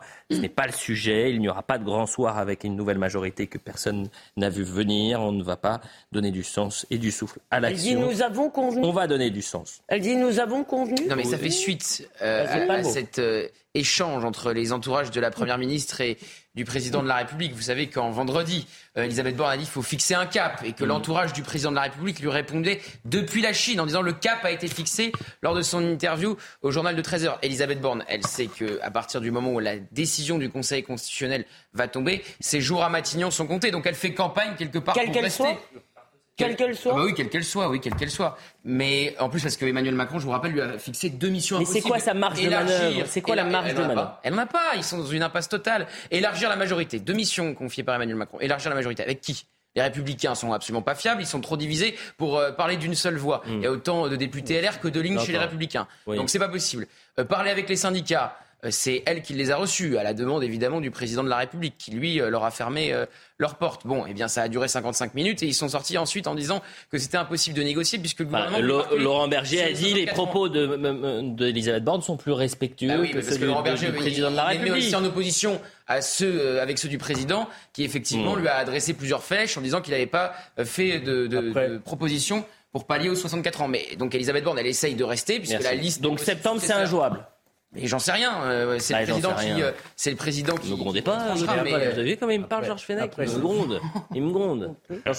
Après cette séquence très douloureuse euh, avec les, l'intersyndicale, moi je ne vois pas vraiment comment le dialogue social va pouvoir être rétabli, notamment pour le prochain projet de loi sur l'emploi, le travail, la valorisation, etc. C'est ça la difficulté. D'ailleurs, elle parle elle-même de convalescence, c'est-à-dire qu'on a aujourd'hui un pays qui est meurtri, un pays, des syndicats qui sont toujours unis, il y a toujours deux euh, discours. C'est pour ça qu'en fait, les Français et sont le dialogue social, j'étais injuste ma phrase, est rompu aujourd'hui. Et on ne voit pas comment il va être à nouveau retissé ce lien. C'est ça la difficulté. Non, mais en un mot et ensuite je veux qu'on parle d'Avignon. Je ne sais pas si vous avez vu les images. C'est vraiment absolument. De toute façon, qu'elle devrait peut-être intégrer, euh, Madame Borne, c'est la Constitution. C'est-à-dire, c'est cruel. C'est effectivement cruel parce qu'elle n'est pas plus fautive qu'Emmanuel Macron dans ce qui vient de se passer dans, le, dans cette mm. séquence que vous venez de décrire. Elle est euh, Emmanuel Macron est évidemment plus fautif, sauf que il y a Emmanuel. Non, mais Emmanuel Macron procède du suffrage universel direct, Madame mm. Borne du suffrage indirect, si on mm. peut dire, puisque euh, elle, elle, doit être nommée dans la majorité, mais elle n'est pas élue directement par les Français. Hein, oui, oui, mais ah oui, vous avez raison, elle a été élue députée. Mais malgré tout, malgré tout, le Premier ministre, c'est le fusible et c'est assez cruel parce que entre nous, c'est Emmanuel Macron le responsable de cette situation. Voilà ce qu'on pouvait dire. la décision, de toute façon, c'est, enfin, le tournant, c'est vendredi, euh, à savoir comment la mobilisation sociale va se poursuivre. si... Non, mais il y a la mobilisation jeudi. Ah bah, on sait qu'elle sera importante. On imagine qu'elle sera importante. Ce qui pourrait être intéressant. Ce qui va se passer après. C'est euh, après. Est-ce qu'après la décision. arrêter les mobilisations. Non, mais après la décision du Conseil constitutionnel, qu'est-ce qui va se passer? Est-ce qu'il y aura. va se séparer. Bah, peut-être. Non, mais est-ce qu'il y aura, comme après le 49-3, il y aura euh, plusieurs jours de manifestations sauvages? Est-ce que la mobilisation va se radicaliser? Sans, la CFDT, sans Laurent Berger, il l'a dit euh, ce week-end sur France 2. Avignon. Je vais vous montrer, franchement, cette image est assez inquiétante voire terrifiante. Puisque hier soir à Avignon, vous avez eu une, une, fusillade qui a éclaté et un homme a été tué par des individus en scooter. C'est-à-dire c'est la guerre en pleine rue à Avignon. Euh, euh, pardonnez-moi, euh, oui, ça peut me choquer du moins. Non, mais ça nous choque, mais bah, ça nous choque, mais convenez. Oui, c'est vrai que bah, malheureusement, non, mais moi j'ai du mal à, à, convenez qu'on entend souvent ça. Trop souvent, trop souvent. Vous avez raison, Elisabeth. Regardez cette séquence, ça s'est passé hier soir et je rappelle le bilan qui est déjà dramatique puisque un homme a été tué par des individus et un autre est blessé. On sera avec Bruno Bartoschetti pour comprendre un peu les, les teneurs de ce drame.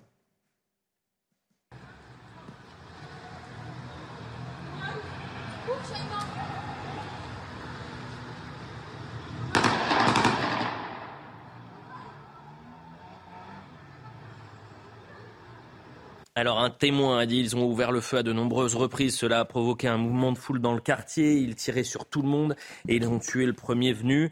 Ils sont euh, même descendus de leur scooter pour tenter de tuer tous les dealers cachés. C'était un, massacre. Euh, Bruno Bartoschetti, que s'est-il passé à Avignon? Est-ce qu'on en sait un petit peu plus euh, aujourd'hui?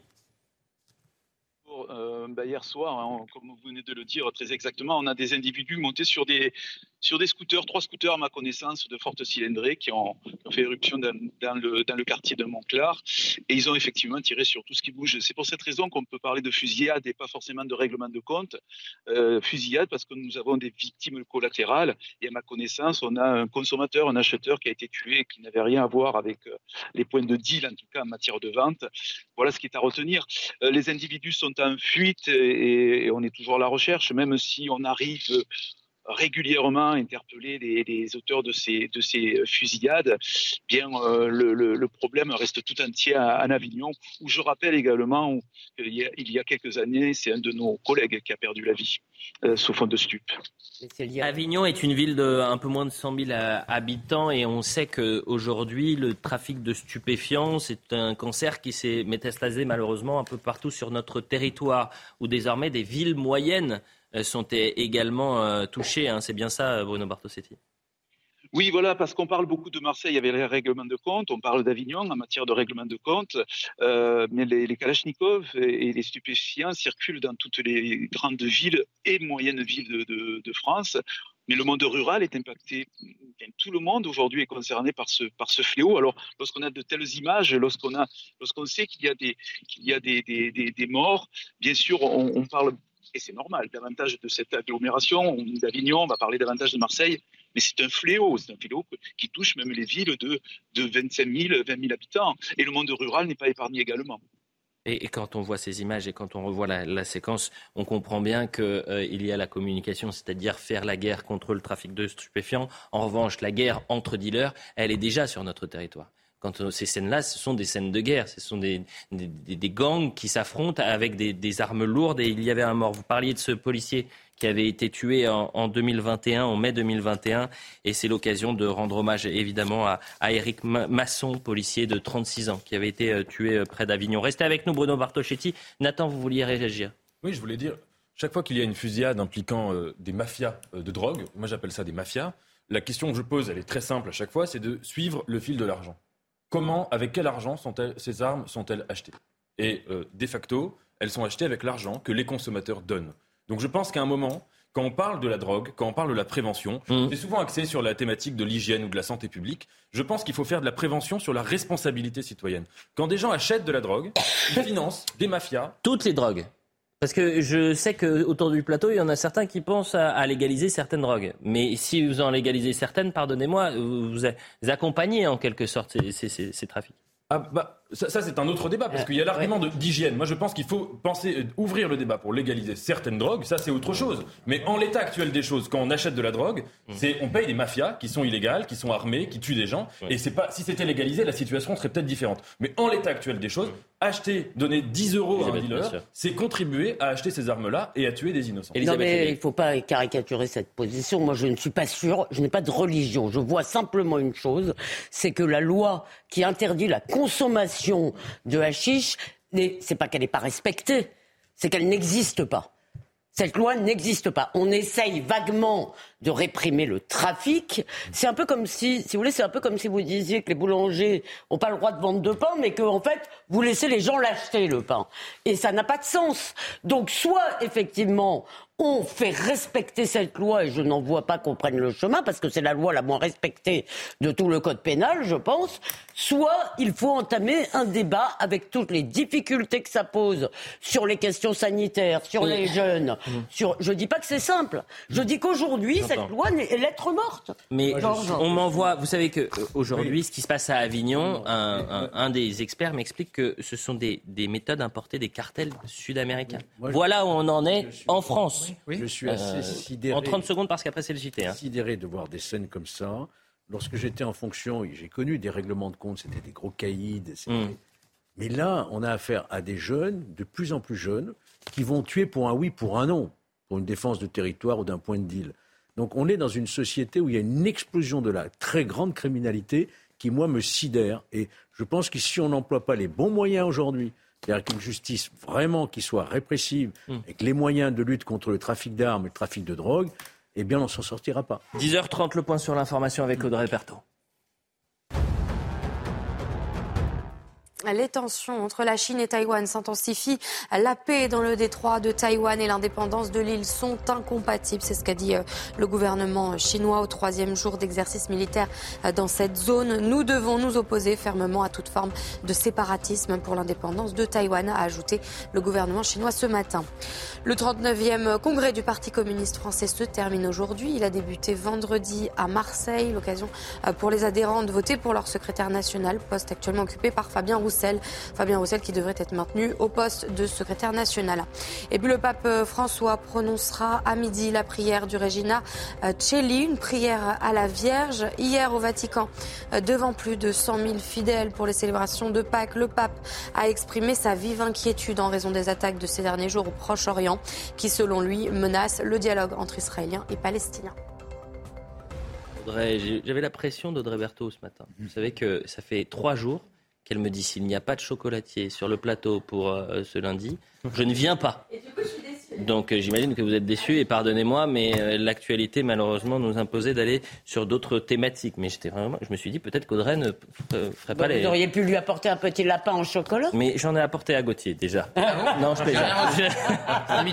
bon, un peu de sourire malheureusement dans cette actualité si lourde et je voudrais qu'on termine cette émission pour par Marseille, bien sûr, et de retourner euh, voir euh, notre reporter sur le terrain. 24 heures après la gigantesque explosion qui a soufflé un immeuble du centre-ville de Marseille, les secours ont découvert, c'est l'information cette nuit, deux corps dans euh, les décombres. Six personnes sont encore portées disparues. Laure Para, vous êtes sur cette zone-là. les opérations qui sont toujours en cours, Laure. Hein.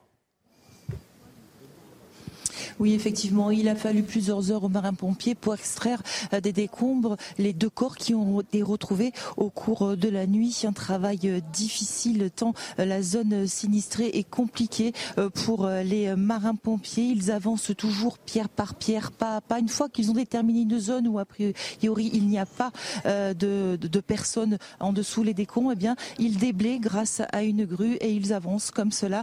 un des atouts majeurs pour les marins-pompiers, c'est que l'incendie qui couvait est contenu. Euh, donc même s'il y a des poches de chaleur, euh, même s'il peut reprendre, il y a des laps de temps où les équipes cynophiles peuvent euh, s'engager et rechercher des survivants, car il faut bien souligner, Elliot, qu'ici l'espoir demeure de retrouver des survivants. Vous le disiez, six personnes sont toujours activement recherchées, six personnes recensées comme habitantes du bâtiment numéro 17 de la rue Tivoli. Merci Charlotte pour euh, toutes ces précisions. Je remercie euh, toutes les équipes sur le plateau. Merci euh, lieutenant hein, d'avoir pu apporter toute votre expertise sur ce, drame en espérant évidemment qu'on annonce de très bonnes nouvelles, des, miracles dans les, dans les, prochaines heures. Je vais remercier à la réalisation Henri de Mérindol, à la vision c'était Ludovic Liébar, au son Thomas, Charlotte Gorzala, Florian Doré qui ont préparé cette émission et évidemment toutes les équipes euh, de programmation. Euh, toutes les émissions sont à retrouver sur cnews.fr. Je vous retrouve ce soir. Et puis demain, vous retrouverez le pro, le vrai, l'unique. Vous avez le sourire, Gauthier Lebas. C'est sa fête aujourd'hui, en quelque sorte. Un peu, un peu.